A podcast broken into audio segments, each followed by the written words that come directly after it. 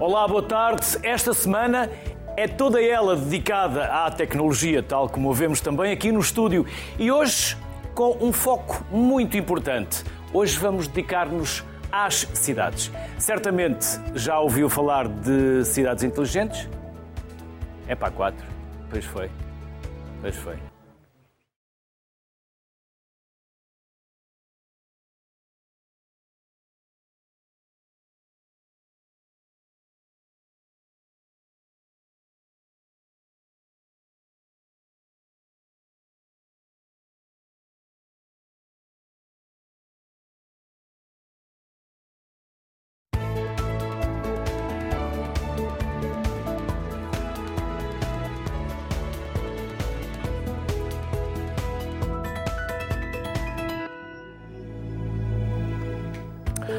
Olá, boa tarde. Tecnologia. Até aqui no estúdio estamos rodeados de tecnologia e esta semana é toda ela dedicada à tecnologia. E hoje com um foco muito importante para todos. As nossas cidades. Certamente já ouviu falar de cidades inteligentes. O conceito refere-se onde, graças à tecnologia, a vida de quem lá vive foi melhorada com um desenvolvimento sustentável e amigo do ambiente. Este é o ponto de partida para a conversa que será aqui em estúdio com Paulo Lopes Silva. O Paulo é vereador dos Sistemas Inteligentes e responsável pela área de Smart Cities da Câmara Municipal de Guimarães. Joana Mendonça, a Joana é professora associada no Instituto Superior Técnico e o Tiago Marques. O Tiago é cofundador e CEO da Green Metrics. Aos três, Obrigado pela vossa simpatia, obrigado pela paciência, porque estivemos a ensaiar aqui este início hoje um pouco diferente para mostrar também a quantidade de tecnologia e mostrarmos só um bocadinho da quantidade de tecnologia que está aqui neste, neste estúdio e depois também na, na Regi. Bem-vindos e Paulo, como falávamos há pouco, também somos quase vizinhos, Guimarães. Não sabia que a Câmara tinha uma variação dedicada aos sistemas. Um... Quem, quem, foi a ideia? Foi do Presidente? Foi, foi, da equipa? Foi do Presidente já há uns anos esta parte. O município de Guimarães, desde o ano de 2013, passou a ter uma variação dedicada a esta área das cidades inteligentes. E Eu vindo... passo lá tantas vezes não sabia, já viu? Há um, um Há tanto para conhecer sobre Guimarães. Temos estado a fazer, exatamente. Além dos, da doçaria. Além da doçaria, além de toda a componente cultural e patrimonial, porque a cidade é muito conhecida, mas naturalmente esta vertente da, da tecnologia é muito importante para, no fundo, prepararmos o território para a realidade dos dias de hoje, ao mesmo tempo em que fazemos um caminho uh, muito afirmativo do ponto de vista da sustentabilidade ambiental. Guimarães é, é hoje candidato à capital verde europeia, estamos prestes a saber o resultado final. portugueses, não é? Exatamente. Ficaram... Guimarães, Valongo, que faz parte do International City Challenge. Sim. Eh, há quatro cidades portuguesas na candidatura à Capital Verde Europeia, estamos neste momento das três da Europa, nas finalistas, ah. e portanto os dois caminhos têm andado em paralelo, porque necessariamente para também para 2025. 2025. Uhum. E os dois caminhos andam sempre em paralelo porque, naturalmente, quem se prepara hoje para preparar cidades mais inteligentes e mais resilientes tem que olhar para a tecnologia e para toda esta área das smart cities como uma área fundamental também para a adaptação da cidade a essas novas realidades. Joana, quando estamos num estúdio, há duas coisas que temos que ter em atenção. Primeira, sempre que há um microfone, uma câmara por perto, podemos estar sempre no ar. A segunda é quando há um jornalista, estamos sempre a ser escutados. E eu ouvi qualquer coisa que está sempre a tentar trazer as pessoas para a tecnologia. Exatamente. O que é que isso é. significa? Bom, eu dou aulas no Instituto Superior Técnico, como sabem, é uma escola que forma engenheiros. Eh, muito aptos e muito hábeis a lidar com a tecnologia, em criar tecnologia, aplicar tecnologia a vários contextos, incluindo as cidades. Eh, e eu aqui há uns anos introduzi uma disciplina de inovação e design thinking, na qual os obrigo, com um grande sofrimento, a olhar para as pessoas quando de, de, criam ou pensam na aplicação da sua tecnologia. Hum. Porquê? Porque a tecnologia tende a resvalar para o algoritmo e esquece que atrás ou ao lado ou à frente há pessoas? É verdade, muitos dos nossos produtos e serviços chegam ao mercado e não têm sucesso. Claro que isso também faz parte do processo de inovação, é inerente ao processo de inovação, mas uma grande parte é porque os processos de desenvolvimento de produtos e processos não estão, de uma maneira geral, uh, criados para incluir aquilo que nós chamamos uma abordagem human-centric, concentrada no ser humano. Uh, porque isso implica algo que nós nos desabituamos a fazer, que é observar os outros, perceber o que é que os outros querem e pensam, e o que é que os outros desejam, mesmo quando eles não sabem exatamente o que desejam. E isso é um grande desafio que eu faço aos alunos, para grande sofrimento deles. Que é porque desmonta-os? Desmonto, tento desmontar, porque hum, os nossos alunos, nós temos excelentes alunos nas nossas universidades, também estávamos a falar hum, nisso, e cada vez que nós trazemos um problema, portanto, eu trago sempre um problema tipicamente dado por aquilo que eu chamo um cliente, um agente externo que nos uh, pede um problema, e sempre que ponho o problema, os alunos têm imediatamente uma solução. Uh, porque são muito bons, nós de facto temos bons alunos. E o que eu faço é tentar desmontar essa solução e irem olhar e observar as pessoas, como é que elas vivem, o que é que é o seu dia a dia, o que é que elas fazem, para uh, uh, desenvolver uma solução que se encaixe naquilo que é o modo de vida das pessoas. E o Tiago? O que desejava e o que alcançou? Bom, eu venho da outra parte, não é? Eu sou ex-aluno do Instituto Superior Técnico. Uh, agradeço aqui a introdução generosa. mas não teve a Joana como professora? Não, já não, infelizmente. Uh, mas quase como uh, colegas. Também a diferença de idades, vocês são basicamente a mesma idade. Mais ou menos, mais ou menos. Mas em 2015, portanto, formei-me no Instituto Superior Técnico e desde aí fiz um percurso profissional e recentemente com dois colegas também do Instituto Superior Técnico fundámos a Green Metrics a Green Metrics é uma startup portuguesa de tecnologia focada na implementação de sensores uh, inteligentes e plataformas de processamento de dados focadas na mitigação dos riscos das alterações climáticas. E, portanto, o que é que já atingimos e o que é que queremos atingir? No último ano, uh, conseguimos iniciar nove pilotos com entidades relevantes a nível nacional, desde a Proteção Civil de Lisboa, de Oeiras, de Loulé, o Instituto de Conservação da Natureza e das Florestas, também num projeto de uh, apoio à conservação da biodiversidade, focado no mapeamento de geolocalização do lince ibérico. Este já sai fora das cidades, já entra no meio rural. Um, e trabalhamos também com o uso eficiente da água, trabalhando com uh, produtores agrícolas e campos de golfe para otimizarem o seu consumo de água e, e dessa forma, uh, reduzirem o seu consumo de recursos para se tornarem mais sustentáveis. Tiago. É um pouco esse o contexto que é que o fez voltar a Portugal? É uma boa questão. Uh, eu acho que. Quando tantos jovens estão a sair, por que voltou? Pronto, eu passei seis anos, mais ou menos, uh, em diversos países, desde o Brasil até a Suécia, uh, França, Holanda. Trabalhei bastante com, com a parte de gestão de empresas e comecei a sentir falta de, de implementar o conhecimento que adquiri ao longo dessa experiência uh, no nosso país e, e, também não só isso, mas uma questão de uh, raízes uh, que, que, me prendem também a Portugal e a Lisboa. E então regressei em 2020, mais ou, mais ou menos pela altura do, do Covid, e nesse momento começámos a, a, trabalhar informalmente ainda com estes meus colegas e amigos do, técnico a, a, formar aquilo que viria a tornar-se, pronto, agora uma empresa eh, estruturada e, e já com, com, clientes e com, e com um negócio uh, a florescer. Uh, mas basicamente foi isso. Uhum. Não está arrependido? Nada. Encontra muitos alunos com vontade de sair. Joana? Uh, sim, bom, eu tenho muitos alunos estrangeiros, eu começo por aí. Muitos alunos e esses querem ficar ou querem regressar? Não, eles voltam, eles vêm só fazer. Vêm apanhar vêm sol? mobilidade, vêm apanhar sol. Mas estudar uh, também. Estudar um bocadinho também. Uh, fazer surf, uh, muito. Portanto, eles vêm, procuram claramente vir para Portugal. Essa é a motivação deles. Portugal e acho que é outra... no nosso ensino também essa, essa capacidade e essa mais-valia.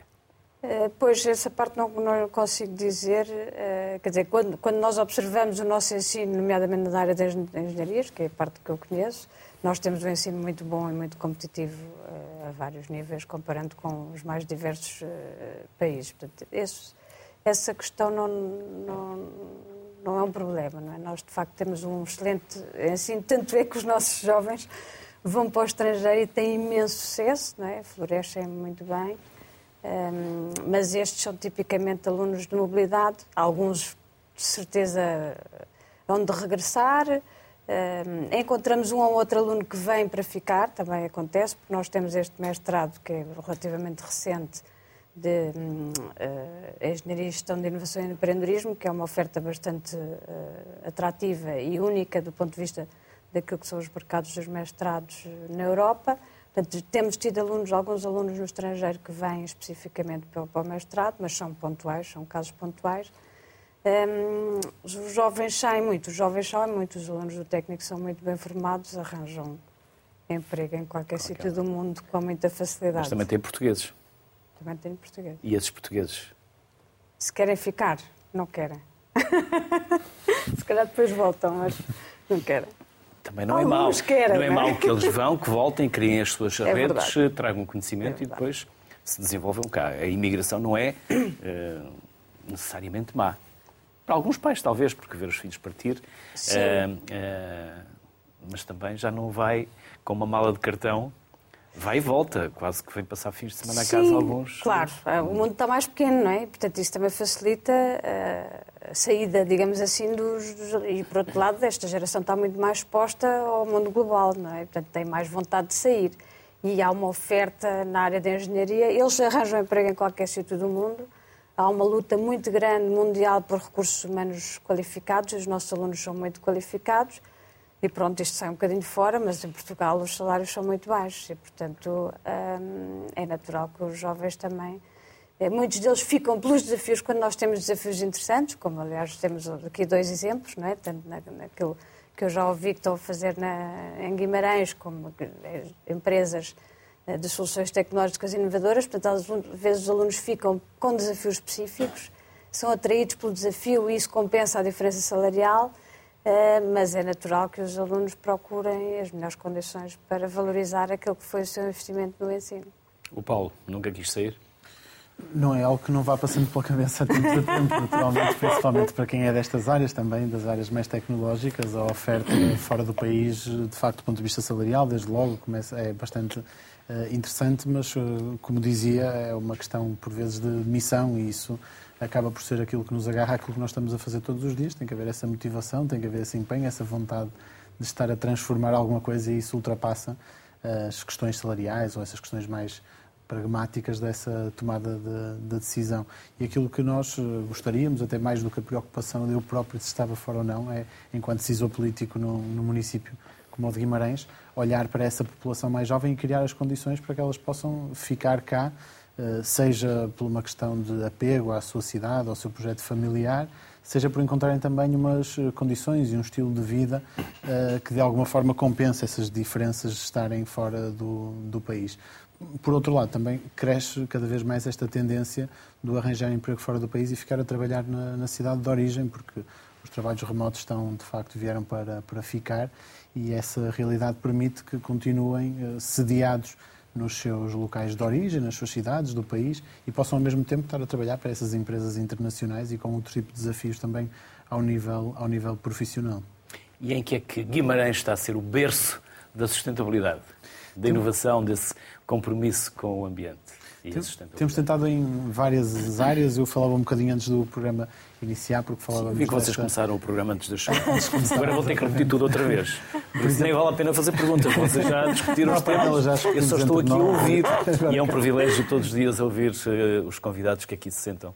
Esse, essa é a grande mais-valia de quem apresenta a sociedade civil, é aprender com os convidados. E podermos isso... encontrar-nos uns aos outros também é interessante percebermos é estas perspectivas que cada um tem nas diferentes uh, vertentes. Eu julgo que uh, iniciaria até mesmo por aí, que é essa tem sido uma perspectiva com que temos estado a trabalhar, que entendemos ser uh, vencedora, que é, no fundo, este painel que aqui está pelos seus perfis tem sido a base com que nós queremos trabalhar. Portanto, no fundo, as empresas, as instituições do ensino superior, a autarquia e depois, naturalmente, a comunidade e os cidadãos e o seu envolvimento nas políticas públicas.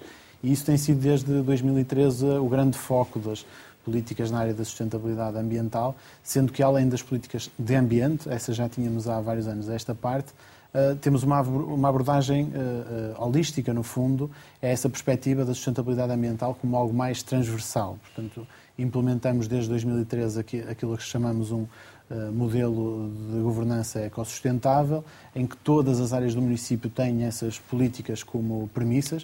Uh, eu, nas áreas que tutelo neste momento, tenho sempre essa preocupação. Naturalmente, na área das smart cities é mais direto, porque são um dos objetivos principais da área dos sistemas inteligentes, mas tem estado muito presente também nas políticas da área do, da cultura, na área do, do turismo, que são outras áreas também que estão sob minha eh, responsabilidade e todos os colegas da variação, e naturalmente presente nessa coordenação política, têm essa preocupação de ter a sustentabilidade ambiental como uma das políticas eh, de base de todas as ações que, que temos em, em, curso. Eu dava um exemplo, e era aí que iria no, no, início, antes do programa iniciar, que tem a ver com coisas muito pragmáticas, menos ligadas à tecnologia, mas que para estes fenómenos da natureza, que são grandes alterações que introduzimos na cidade, no caso das cheias, a zona baixa da cidade durante muitos anos, em período de chuvas mais intensas, permanentemente tínhamos fenómenos de cheias no período do inverno e em 2016 construíram-se bacias de retenção às entradas da cidade, onde o rio fica uh, retido e é nivelado e controlado centralmente para a libertação das águas ser feita com base na, naquilo que é a capacidade da bacia, desde logo, e também a própria capacidade das margens do leito do rio de o fazerem. E aí essa uh, ligação entre os problemas reais que é preciso resolver na cidade, a tecnologia, pô-la ao serviço desses mesmos problemas, com essa preocupação de olharmos para os fatores ambientais que, no fundo, introduzem esta maior qualidade de vida e esses eh, redução ou remoção desses problemas do dia a dia dos guimaranenses. Tiago, vocês já evitaram cheias? Uh, evitar cheias é difícil. Exageramos dizê-lo, fazer... mas uh, contribuíram para. Sim, já tivemos vários casos de sucesso em que o, o nosso sistema de detecção de inundações foi capaz de antever a ocorrência de uma cheia uh, aqui em Lisboa, junto à, ao, ao Martim Muniz. Portanto, nós temos um, um projeto piloto atualmente uh, com 10 sensores instalados em zonas de uh, risco de cheia, portanto, zonas que já são mapeadas de, de terem uh, com, com, frequência problemas de inundações, tanto de extravasamento de ribeiras que estão encanadas, quanto de acumulação de água à superfície, que um, causa os, os, impactos que nós conhecemos, né? físicos e, e, e económicos. Uh, e então, basicamente, só para explicar rapidamente como funciona, nós temos sensores de detecção de líquidos nos pontos mais críticos da, da cidade, portanto, nos túneis rodoviários e em alguns pontos da Baixa de Lisboa e em Alcântara. Estamos a ver algum desse, algumas dessas imagens? Exato, isto é um, pequeno vídeo da instalação uh, em Lisboa e, portanto, a par com estes, com estes sensores de, de detecção de líquidos, temos também sensores LIDAR, que são sensores que medem a altura de escoamento, que estão colocados ao nível das condutas subterrâneas de drenagem de águas pluviais. E, portanto, isso dá-nos uma capacidade preditiva. Inicialmente, estamos primeiro a fazer uma avaliação, portanto, observação e, e criação de histórico de dados, mas a ideia é que, com estes sensores colocados em secções a montante das áreas de risco, consigamos criar essa previsibilidade, essa prevenção antes da ocorrência da cheia propriamente dita. Portanto, estamos a, a, utilizar esta combinação de, de, dois tipos de sensores que funcionam através de uma tecnologia de rádio uh, inovadora, que é a LoRa, provavelmente não sei se já ouviram falar, é uma tecnologia que permite uh, a transferência de dados a longa distância sem necessidade de cartões SIM ou, ou, ou repetidores. Portanto, é muito útil para situações em que uh, ou não há boa cobertura de rede uh, eh, 4G, por exemplo, debaixo do sol, não é? abaixo das tampas de esgoto, que é difícil. É uma tecnologia, é um protocolo de, de comunicação que consegue penetrar betão, metal, prédios portanto, permite aos sensores que nós temos, neste caso, colocados abaixo das tampas de esgoto, comunicarem com o gateway e fazerem essa leitura em tempo real do nível de escoamento. Portanto, não evitamos cheias, nenhum sensor vai evitar cheias, mas os sensores permitem, à, à, neste caso, à proteção civil, aos utilizadores, terem um conhecimento em tempo real, portanto, numa primeira instância de alarmística, assim que ocorre a inundação, no espaço de 30 segundos temos um alerta no centro de comandos que indica que, está a haver aquela ocorrência, portanto permite tomar medidas uh, de, de, prevenção, seja o corte de uma via de trânsito, seja o fecho de um túnel, seja colocação de bombas para retirar a água. E numa segunda instância, que é o, será o resultado do trabalho do próximo ano, dois anos, enfim, precisamos de recolher dados, será a criação de modelos preditivos que nos permitem correlacionar a altura de escoamento a montante com as ocorrências da jusante e dessa forma termos ali uma capacidade de prever que com uh, uh, ocorrências de precipitação de 20 milímetros no espaço de uma hora e com uma altura de escoamento a montante de 2 metros e 10, temos um intervalo de confiança de 97% que vai haver uma cheia no Martim Muniz dentro de 25 minutos. Portanto, é esse tipo de prevenção, de, de, prevenção e previsibilidade que estamos a tentar criar. Estamos ainda nas fases iniciais, porque implementámos estes, estes projetos piloto uh, em Lisboa em fevereiro e em Oeiras em abril. Estamos agora a implementar também em Lolé, uh, mas é basicamente essa capacitação que estamos a criar através do uso da tecnologia. Joana, enquanto o Paulo e o Tiago falavam, a Joana esteve muito pensativa. Eu ainda não tenho a capacidade de ler pensamentos, embora parece-me que já começa a haver uma tecnologia que não tardará nada, mas vai ler os pensamentos. Mas uh, quer partilhar connosco o que estava a pensar enquanto ia ouvindo o Paulo e o Tiago? Um... Se não é indiscrição. Não, nós de facto temos uma.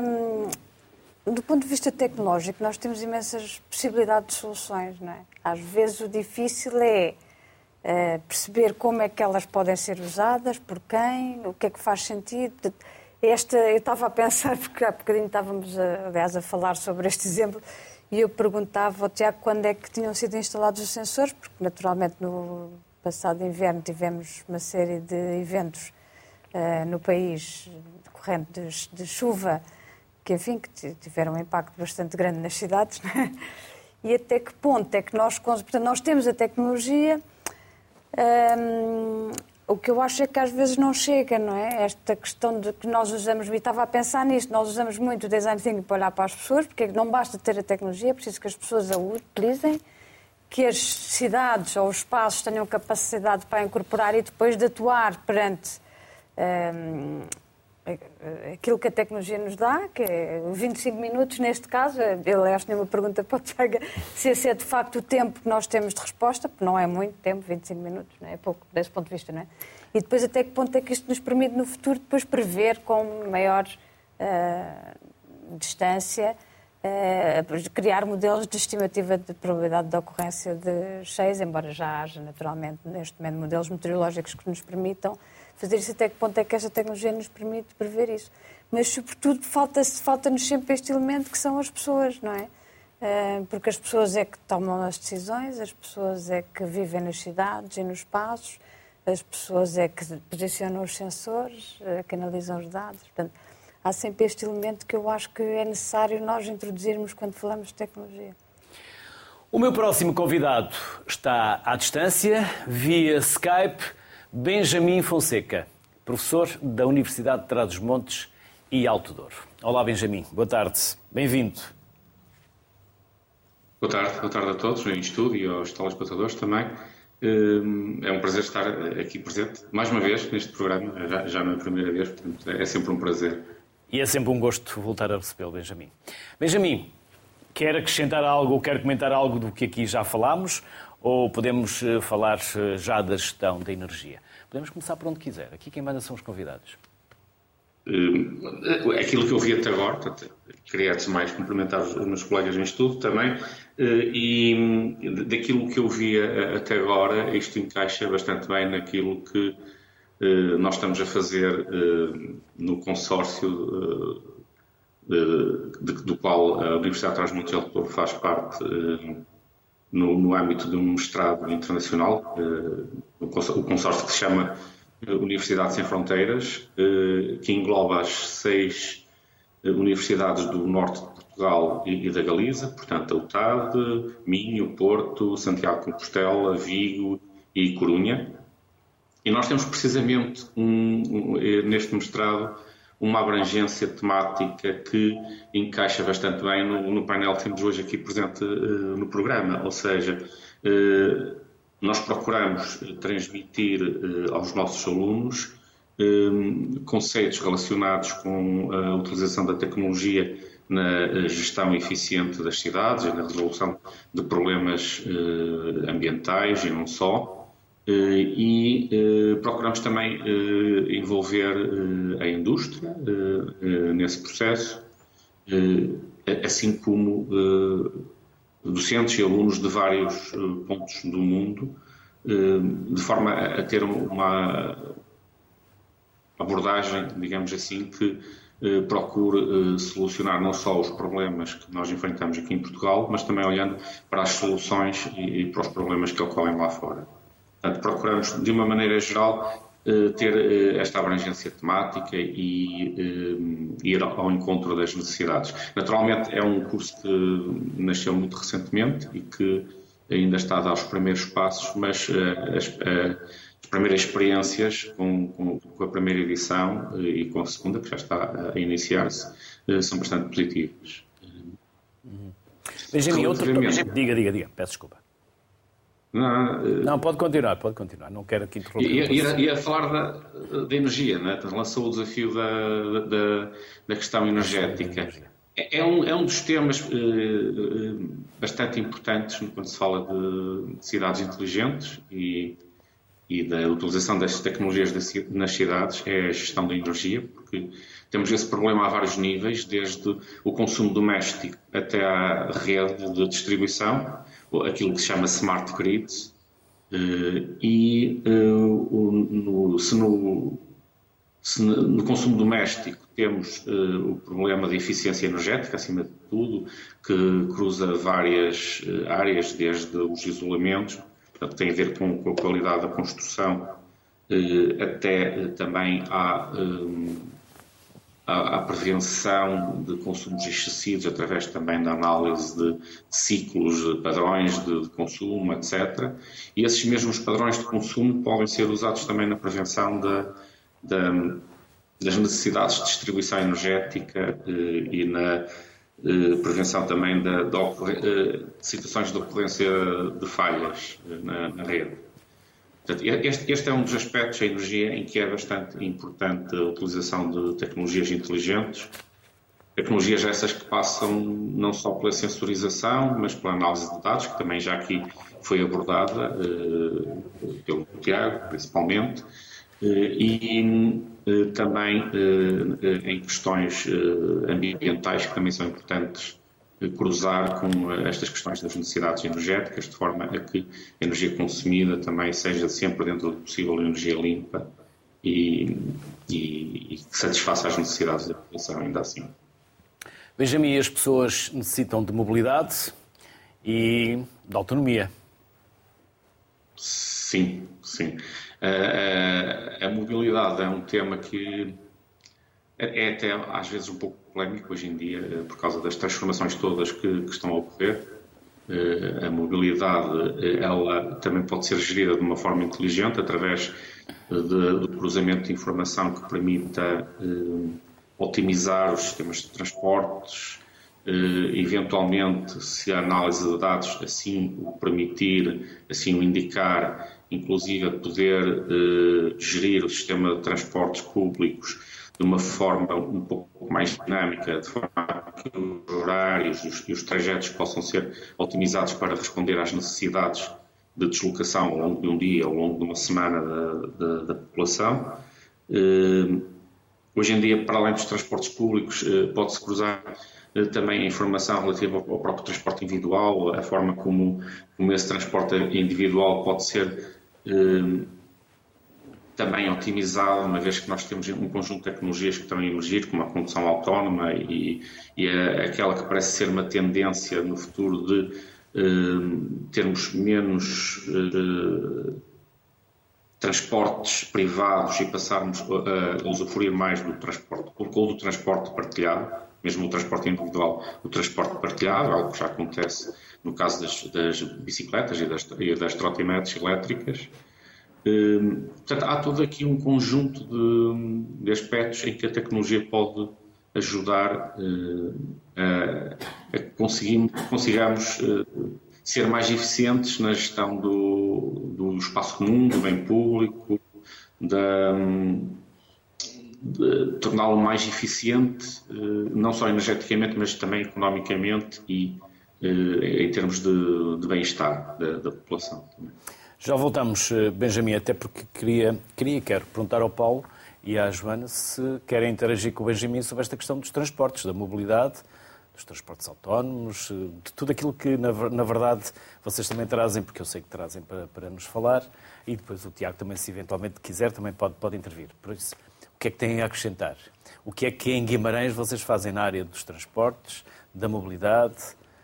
É uma área de grande prioridade também, ou seja, temos feito um grande trabalho também nesta análise das eh, redes viárias e, no fundo, das, das zonas de maior congestionamento da cidade, também com instalação de alguma alarmística. Há muito trânsito em Guimarães. Há bastante trânsito. Quem, quem, quem não sabe, Infelizmente, hoje em dia é um problema das cidades, porque o maior combate é, de facto, a substituição do transporte individual pelo transporte coletivo e pelos métodos mais suaves, e isso é alguém que temos vindo a trabalhar também bastante. Mas já não há, já não há carros no centro da cidade, no centro histórico. No, no centro da cidade, sim. No centro, no centro da cidade, sim. Não. No centro histórico há carros, mas há, há um condicionamento de trânsito bastante acentuado. Os comerciantes aceitaram bem? Os comerciantes do centro histórico podem passar com os carros àquelas horas do dia em que podem carregar e descarregar os moradores Já perceberam que as pessoas a pé fazem mais negócio do que quem, quem, passa de carro? O centro histórico é a zona onde temos mais condicionamento, é a zona, de facto, onde temos os negócios mais, eh, em melhor funcionamento. Estamos a tentar alargar essa, eh, essa prática a outras zonas da cidade. Enfim, acho que com o tempo conseguiremos que, fazer, que esta política seja uma política com as pessoas e não contra elas. Portanto, essa é a maior dificuldade nesses, nesses momentos uh, também. E, e, a questão da adoção, de facto, dessas práticas da, da mobilidade mais eh, suave. Nós temos hoje uma eh, frota e também uma concessão de transportes públicos com muito mais quilómetros por ano do que aquilo que fazíamos até à última concessão. Guimarães é hoje eh, Autoridade Municipal de Transporte, portanto, isso também permite ter aqui uma outra agilidade na definição de linhas e, dessa, e dessas condições para a concessão. Portanto, o transporte público melhorou muito em Guimarães ao longo dos últimos anos. Também a, questão da, da utilização dos meios mais suaves, hoje são dezenas de quilómetros de ciclovia e de ecovias pela cidade e a construção também de algumas novas alternativas, principalmente junto às margens dos, Tem uma ecopista muito bonita, de Guimarães a Faf. Essa é muito bonita, já com, antiga com linha de comboio. alguns anos com a antiga linha de comboio e uma ligação que hoje foi feita, já há quatro anos a esta parte, da ligação da estação do comboios até exatamente essa ecopista até Faf. Portanto, quem chegar de comboio a Guimarães pode ir de bicicleta sempre em ecovia até Faf. Farei quando, é quando lá passar. E é possível fazer, além desses 14 quilómetros de FAF, que também vou, vou, fazendo regularmente, que também conheço bem esse trajeto, há essa ligação já ao centro da cidade e depois do centro da cidade a outras eh, zonas para onde essa ecovia já vai fazendo a ligação dentro da cidade. Depois, naturalmente, aquilo também tem a ver com a, a, monitorização da cidade, como dizia, do ponto de vista do trânsito e dos locais de estacionamento. Guimarães tem uma rede muito alargada também de de parques de estacionamento e, portanto, essa monitorização em tempo real dos lugares disponíveis. O mesmo estamos a instalar neste momento também à superfície, para além dos parques, começarmos a disponibilizar essa uh, informação e, portanto, nessa área é uma área em que estamos a trabalhar bastante. E depois, alguns projetos de futuro que esses julgo que são ainda mais transformadores do ponto de vista da utilização do transporte público coletivo, com a interligação a outras cidades, o estudo que estamos a fazer neste momento, já financiado pelo PRR, do BRT de ligação de Guimarães a Braga, onde estará a, a estação de alta velocidade no, no, de, no, fundo de ferrovia. Portanto, a ligação por BRT para fazer essa ligação entre essas duas cidades do, do quadrilátero do, do Minho. E depois também o reforço da linha de comboio para a sua utilização quase como método de superfície, porque há uma parte da, do Conselho de Guimarães que é bastante disperso eh, que tem já esta ligação por ferrovia, mas ela hoje tem apenas a oferta de ligação de intercidades ao Porto e a Lisboa. Eh, mas, naturalmente, nas horas vagas estamos a desenvolver precisamente esse estudo para que se possa fazer a ligação à zona sul do Conselho exatamente por, eh, por essa via. Portanto, uma aposta cada vez mais forte e constante nestas alternativas de transporte, principalmente o que seja transporte público, coletivo, de passageiros e também os métodos mais suaves de, de mobilidade. Joana, e as pessoas querem mais, mas por vezes são as que mais resistem.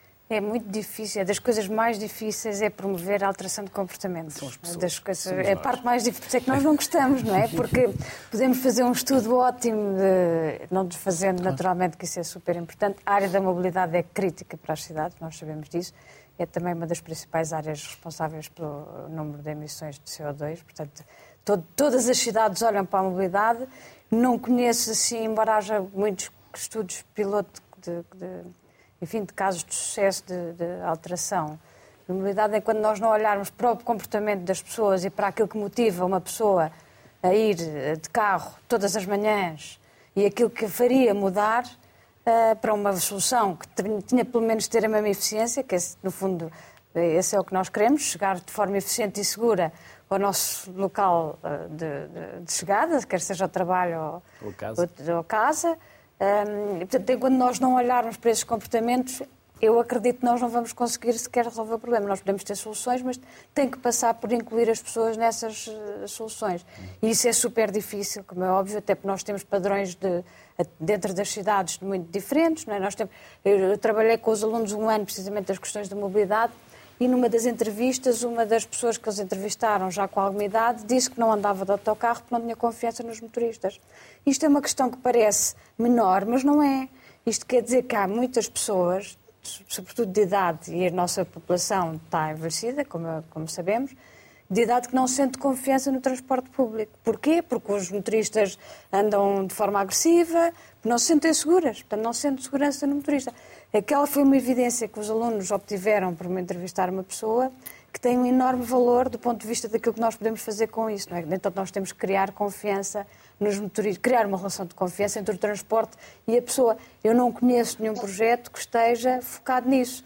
Portanto, eu acho que nós, de facto, a tecnologia eh, pronto, existe, vai continuar a ser desenvolvida, faltam-nos mecanismos de integração daquilo que são as pessoas e o modo de vida das pessoas uh, para isso. E é o que vocês fazem lá no, no mestrado também. Tentamos. Vocês têm algo na área da mobilidade, Tiago? Não, eu estava aqui a pensar o que é que poderia comentar em não relação... Não têm, mas se calhar vão ter, não? Não, nós temos interação com a parte de mobilidade no ponto de vista de resiliência, ou seja, no ponto de vista de alarmística, de preparação e de, e de atuação nos primeiros momentos em caso de catástrofe, no caso estou a pensar muito no sistema de detecção de inundações, tem uma interface também com a mobilidade que é uh, possibilitar uh, o fecho de um túnel rodoviário automaticamente assim que é detectada a inundação. Ou retirada dos veículos das zonas que vão ser inundadas, como acontece com frequência, ou aconteceu ainda recentemente em Lisboa. É? Exatamente. Ou como aconteceu no fim de semana passado, uh, no domingo, que a estação de comboios de Algés, a passagem de subterrânea, voltou a inundar e, portanto, essa, essa interação de, das alterações climáticas e dos fenómenos meteorológicos extremos com a rede de mobilidade é algo que também nós também interagimos através da nossa tecnologia numa tentativa de criar resiliência e adaptação a algo que se vai tornar cada vez mais frequente. Benjamin, quer concluir? Eu gostava de comentar uh, um pouco o que, o que a Joana disse, uh, porque de facto sou o tentar replicar uh, soluções que vimos noutros sítios muitas vezes nem sempre é, é a melhor solução. Eu, eu, posso, por exemplo, relatar o, o, que, o caso que conheço melhor, que é a cidade onde vivo, que é Vila Real. Uh, para quem conhece Vila Real, tem uma geologia um bocado mais difícil do que tem a Holanda ou a Dinamarca, não é? Uh, não é plana, é sempre com, com subidas, descidas, a parte nova mais, com ruas mais largas, a parte uh, mais antiga com ruas muito estreitas e de sentidos únicos, etc. O que é que acontece? Nós temos uma rede de transportes públicos uh, que funciona bem em muitos aspectos, mas que, fruto da, da, forma como a cidade está organizada, para ir do ponto A para o ponto, B, uh, por vezes demora demasiado tempo. Ou seja, uma viagem que de carro se faz em 10, 15 minutos, de autocarro pode demorar 45. Portanto, é, é um, um, ou 30 minutos que seja. Portanto, uh, por vezes é preciso olhar para estes problemas uh, um pouco, de uma forma um bocadinho diferente. A questão das, da, das bicicletas, portanto, dos transportes uh, suaves, também é um, um caso em que, como eu estava a dizer, numa cidade de montanha como é Vila Real, nós temos problemas específicos, não é? não, nem sempre é fácil utilizar esse tipo de meios de transporte, a não ser que sejam motorizados, neste, neste caso elétricos, eh, e aí sim poderá haver aqui algum ganho em termos de conforto. Eh, mas eh, o que eu queria frisar aqui é que é importante, nestes casos, estudar bem o problema, estudar as soluções possíveis ir para aquela que é a melhor solução para determinado local, não nos limitando uh, a olhar para o que outros fazem e fazer igual. Por vezes, fazer igual não resulta uh, completamente. Uh, e, e, e o, o, o, Paulo referiu a questão em Guimarães da, da existência de, de, muitos parques de estacionamento, isso também nem sempre acontece em todas as cidades. Por vezes faz-se primeiro, tenta-se fazer primeiro a, a, mudança para os transportes suaves, limitando o estacionamento no centro das cidades, limitando uh, o trânsito em determinadas ruas e não se criam as condições para que as pessoas possam circular nesses espaços a pé, que é, em termos de comércio principalmente, é realmente a melhor forma de promover o acesso ao comércio local, eh, mas tudo isso depende da existência de condições para que as pessoas consigam lá chegar, porque as cidades já não são, não têm 500 metros de largura, não é? Eh, de forma a que se consiga ir a pé sempre de casa ao centro da cidade e as pessoas por vezes têm que se deslocar para, para esses uh, locais e, e, precisam de alguma forma de estacionar ou ter um transporte público desde o sítio onde vivem até, até eh, esse sítio, ou pelo menos ter uh, parques de estacionamento uh, suficientes na periferia para que depois po possam entrar no sistema público de transporte e usá-lo para se deslocar dentro da cidade. Benjamin, muito obrigado por este regresso e novamente por este contributo. Até uma próxima. Saúde. Ah, muito obrigado. Obrigado. Vamos juntar à sociedade civil o nosso último convidado para esta conversa, Nuno Correia, é responsável de consultoria Kindril. Olá, Nuno. Olá. Vamos conhecer-vos, até porque estamos a falar de, julgo, mais de mil pessoas. Uh, sim, boa tarde. Uh, em primeiro lugar, agradecer o convite em nome da Kindril e saudar os espectadores e os restantes intervenientes. Sim, um, a Kindril é uma empresa recém-criada, fará dois anos, em novembro deste ano, um, com mais de mil pessoas em Portugal e que resulta do spin-off da área de serviços de infraestrutura da IBM.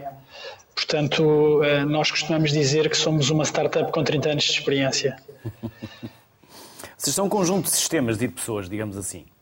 Podemos dizer sim, nós, forma? Sim, nós somos uma hum, multinacional focada em serviços de IT e, e, é nessa área que desenvolvemos a nossa, a nossa atividade. Eh, um dos, uma das componentes desta atividade, e daí a razão de estar aqui é a área das, das cidades inteligentes, uh, mas essa é só uma pequena parte do que é o nosso portfólio de, de, serviços.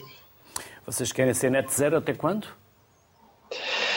Nós queremos ser net zero em 2040. Uhum. Exatamente. E o que é que isso vai significar?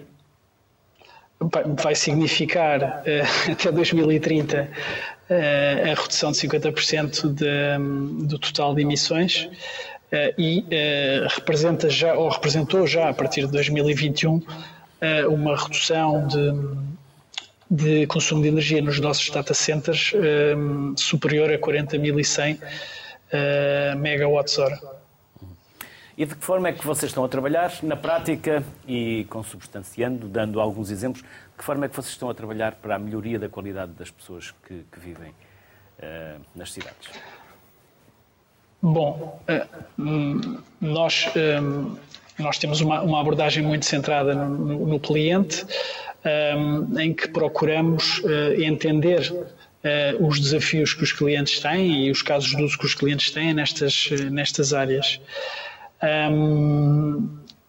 falamos, já foram, já se foram falado aqui diversos casos de uso, diversos verticais, e quando verticais falo, falo de áreas, de áreas das cidades nós procuramos sempre ter uma visão agregadora de todos esses verticais que permita uma gestão centralizada, ah, por exemplo, a partir de um centro de comando operacional ou de outro tipo de, outro tipo de, de, de recursos que eh, consiga adicionar valor e, portanto, extrair valor de todo, do, do, dos dados, todos os dados que são gerados pela multiplicidade de, de sensores e dispositivos que, que vão sendo implementados e que, que, fomos dando aí exemplos e, aliás, até vimos ali alguns exemplos que, que a Green Metrics tem implementado.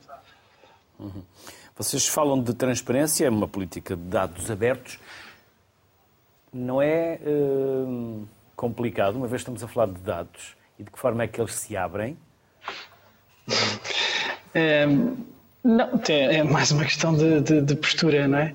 é? Portanto, os dados, os dados existem, são gerados uh, e um, é preciso conseguir, como eu estava a referir, extrair valor deles. quanto mais pessoas tiverem acesso a esses dados, e, e, aqui olhamos muito para, para as universidades, para os politécnicos, Uh, maior valor se conseguirá retirar, não é? Portanto, mais experiências se vão realizar, mais estudos vão, se vão promover, mais papers vão ser publicados. Um, e, portanto, é essa a nossa, a nossa visão. Mais, mais informação terão os políticos ou os gestores para atuar? Também, também, sim. Uhum. E esta informação não está a chegar suficientemente?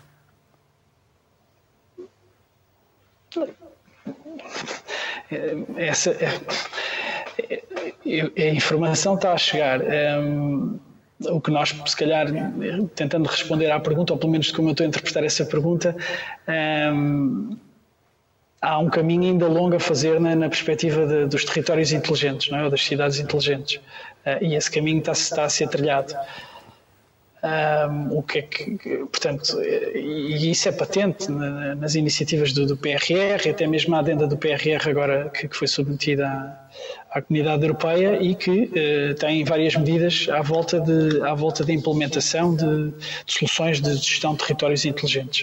Uh, portanto, é, é, um, é, um, caminho que se, que se vai trilhando, sim melhor governance, melhor uh, e mais produtividade, porque na verdade estamos sempre a falar de otimização de recursos humanos de pessoas.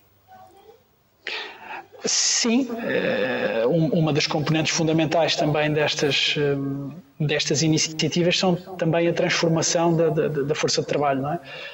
Veja-se exemplos de sensorização de soluções de, de, resíduos ou de contadores inteligentes nas águas ou outro tipo de, outro tipo de soluções que vão mudar uh, um bocado o status quo do que, do que, são algumas das, algumas das profissões e de algumas das atividades uh, e, e permitirão, por essa automatização da captação dos dados, que essas pessoas possam fazer uh, outro tipo de atividades e ser formadas para outro tipo de, de atividades. Uh, por outro lado, geracionalmente também se vai observando que uh, as pessoas vão, vão, vão, vão procurando uh, atividades diferentes e, portanto, isso, isso também vai em linha com este tipo de transformação. Nuno, muito obrigado pela simpatia e pela atenção que, teve em aceitar o nosso convite e partilhar connosco. Também agradeço. Obrigado. Até obrigado. uma próxima. Saúde. Temos um minuto e meio para cada um. O que é que, por incompetência minha, eu ainda não perguntei e vocês uh, tivessem vontade de falar? Que áreas ou algo, alguma mensagem ou algo que vocês estejam a fazer que, que era importante. Ali ao Tiago vou perguntar naturalmente que projetos é que eles têm e que outras áreas de desenvolvimento. A Joana, eventualmente, e os alunos. Voltamos à mesma história. Uh, até porque eu quero que alguém me pague a reforma. E de preferência que eles fiquem cá a trabalhar, porque precisamos que alguém nos pague a reforma. E, e as pessoas em Guimarães, uh, o, que é que, o que é que as pessoas dizem destas, destas formas que vocês têm de impactar as suas vidas? Pode ser por aí ou por outra área que vocês queiram, uh, queiram desenvolver este minuto e meio final. Eu acho que as pessoas são, de facto, uma, uma, boa base para desenvolver esse minuto final, porque esta é a segunda candidatura que Guimarães faz à Capital Verde Europeia. Já na primeira fase teve exatamente no envolvimento da comunidade uma das melhores avaliações que foi feita pela Comissão Europeia. Porque houve, de facto, aqui a preocupação e a capacidade também de integrar as pessoas neste objetivo de fazer deste território um território mais eh, sustentável e talvez por isso parta depois, eh, naturalmente, das pessoas também esse próprio desejo para que essas políticas continuem a ser seguidas. O objetivo que temos para construir esse caminho em conjunto com as pessoas é darmos, de facto, sequência a essa preocupação de uma cidade mais inteligente e mais eh, sustentável. O facto de sermos ou não capital verde europeia será, no fundo, só um, uma parte desse caminho que queremos fazer em Quando conjunto. Saberá?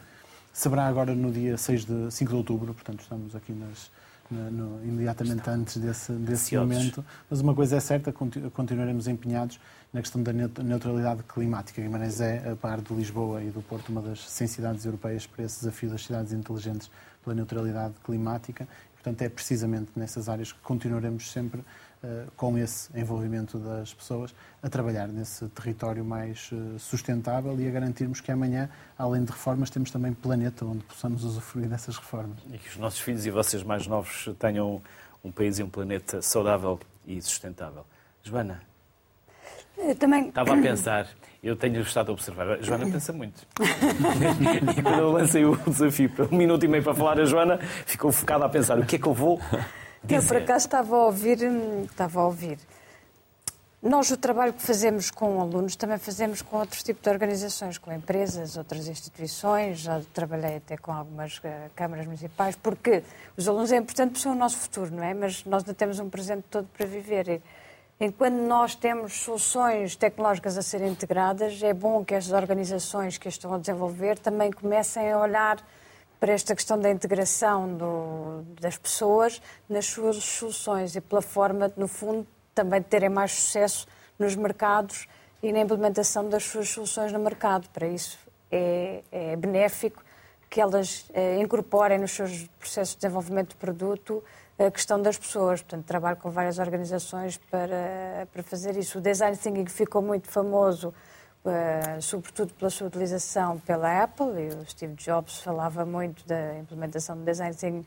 na criação dos seus produtos, mas ela pode ser implementada em qualquer a área de negócio em qualquer tipo de produto ou tecnologia a ser desenvolvida e, portanto, é humanizar a tecnologia. Acho que esse é o caminho para construirmos um futuro mais sustentável e melhor para todos. Tiago, e que outros projetos estão aí que nós possamos saber? Uh, queria só deixar um comentário em relação ao foco que se deu aqui uh, às pessoas, às soluções tecnológicas e à sua integração e queria sublinhar a necessidade de, de, que os tomadores de decisão sejam públicos ou privados, mas que aqueles que estejam na cadeira de, de tomar as decisões para, chegar, para fazer essa tecnologia chegar à, às pessoas, é? à, às cidades, uh, de fomentar o acesso ou, ou, a disponibilidade à tecnologia, especialmente, falo como enfim, empreendedor português, é? à tecnologia portuguesa, uh, para que facilitem o acesso e facilitem uh, os pilotos e as, e as experiências e os testes para demonstrar essas capacidades que muitas vezes podem ficar uh, a meio caminho, não é? à chegada a um, a, um, a um, tomador de decisão de uma cidade ou de uma grande empresa. Portanto, queria sublinhar essa necessidade de, de oportunidades e de iniciativas para que consigamos realmente fazer diferença com a tecnologia que já existe hoje disponível. E já trocaram contactos para desafiar a autarquia de Guimarães Vamos ou Guimarães desafiá-lo a si para apresentar projetos nesta área? Já trocaram contactos? Ainda vai não, ser o nosso fazer. próximo passo, Exato. vai ser trocar com os contactos. Pronto. E eu, quando passar por Guimarães de bicicleta, depois logo, logo vos visitarei. Foi um enorme gosto. Joana, uh, Tiago e Pedro, obrigado por nos ter e nos terem ajudado a pensar. É isso que nós aqui fazemos todos os dias. Pensar com pessoas como vocês, fora da caixa, que pensam, se calhar, de forma diferente mas de forma mais útil para aquilo que é a discussão atual da sociedade civil. Por isso, bem-ajam por este enorme contributo que hoje nos deram aqui ao longo destes 60 minutos e pelo trabalho que se deram a vir cá e pelo tempo que generosamente partilharam connosco. Bem-ajam. Obrigado pelas felicidades. Ficamos aqui a torcer por vocês, pelo Guimarães, pelo Tiago, pela Green Metrics e pela Joana. Obrigado mais uma vez. Obrigado. Estas tecnologias que aqui referimos hoje já não são coisa do futuro, são a realidade do presente, mas muito mais está ainda para vir. Amanhã voltamos com tecnologia, desta vez tecnologia na saúde. Boa tarde e saúde. Até amanhã.